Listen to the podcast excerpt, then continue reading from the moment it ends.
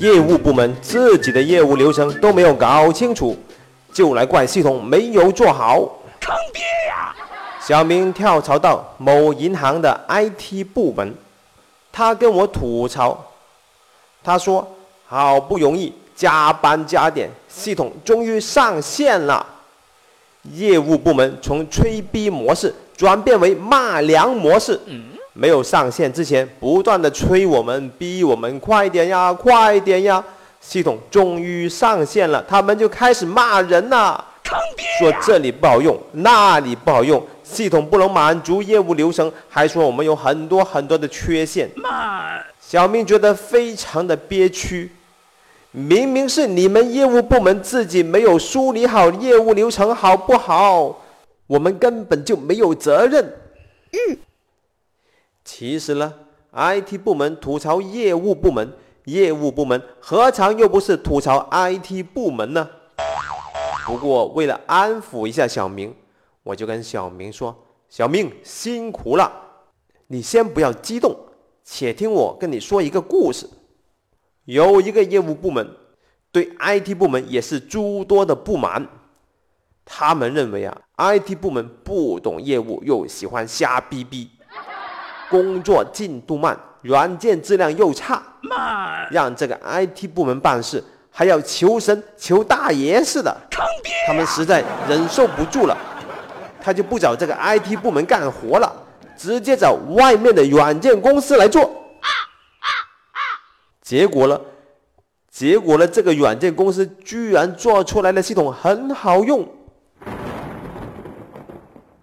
老板想了一下，好像不对劲哦。这个 IT 部门事情办不好，没有事情的时候还要花钱养着。以后的 IT 项目不如直接找外面的软件公司做就可以了。嗯。于是老板大手一挥。把整个 IT 部门裁掉。小明听了这个故事以后，似乎有所领会。哦，我懂了，我不应该在甲方的 IT 部门里面工作，我应该直接奔乙方，奔软件公司里面去。妈，我都给气死了！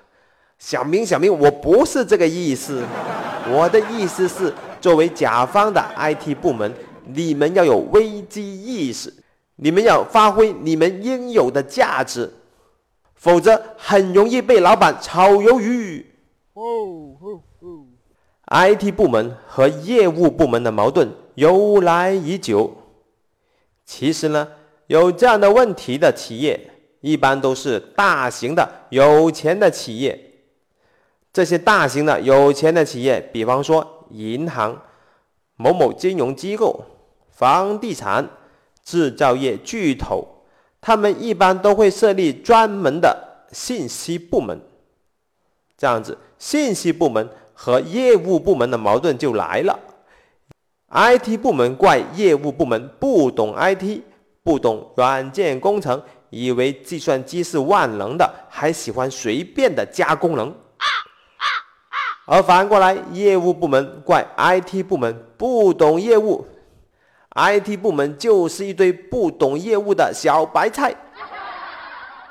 我们应该如何看待这个矛盾呢？以下有关于 IT 部和业务部的四个说法，你看哪一个说法最合适？下面是有四个选项：选项 A，业务部比 IT 部更懂业务，这是理所当然的；选项 B。业务部有业务老大，精通业务，这是最理想的情况。选项 C，业务部门其实也不怎么懂业务，但是我们 IT 部门更加不懂。慢。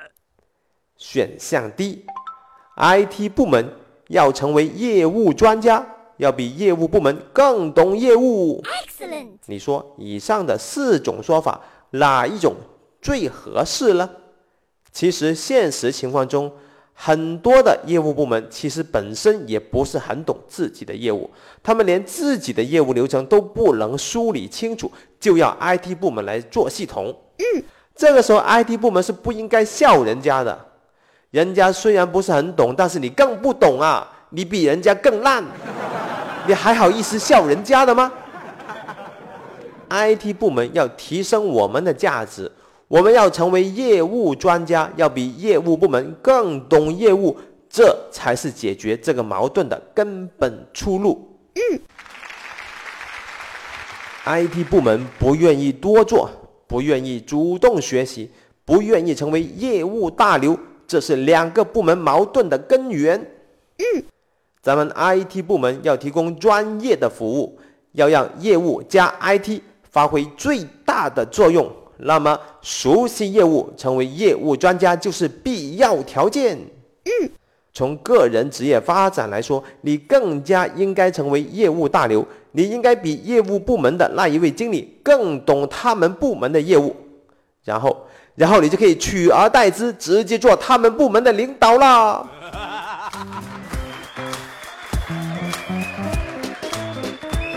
我是大大大火球，本期的案例纯属艺术创作，如有雷同，祝你好运。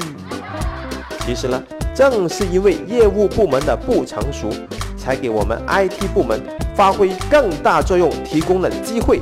这个机会你一定不要放过哟！嗯嗯，感觉不错的话，请点个赞吧。下期再见。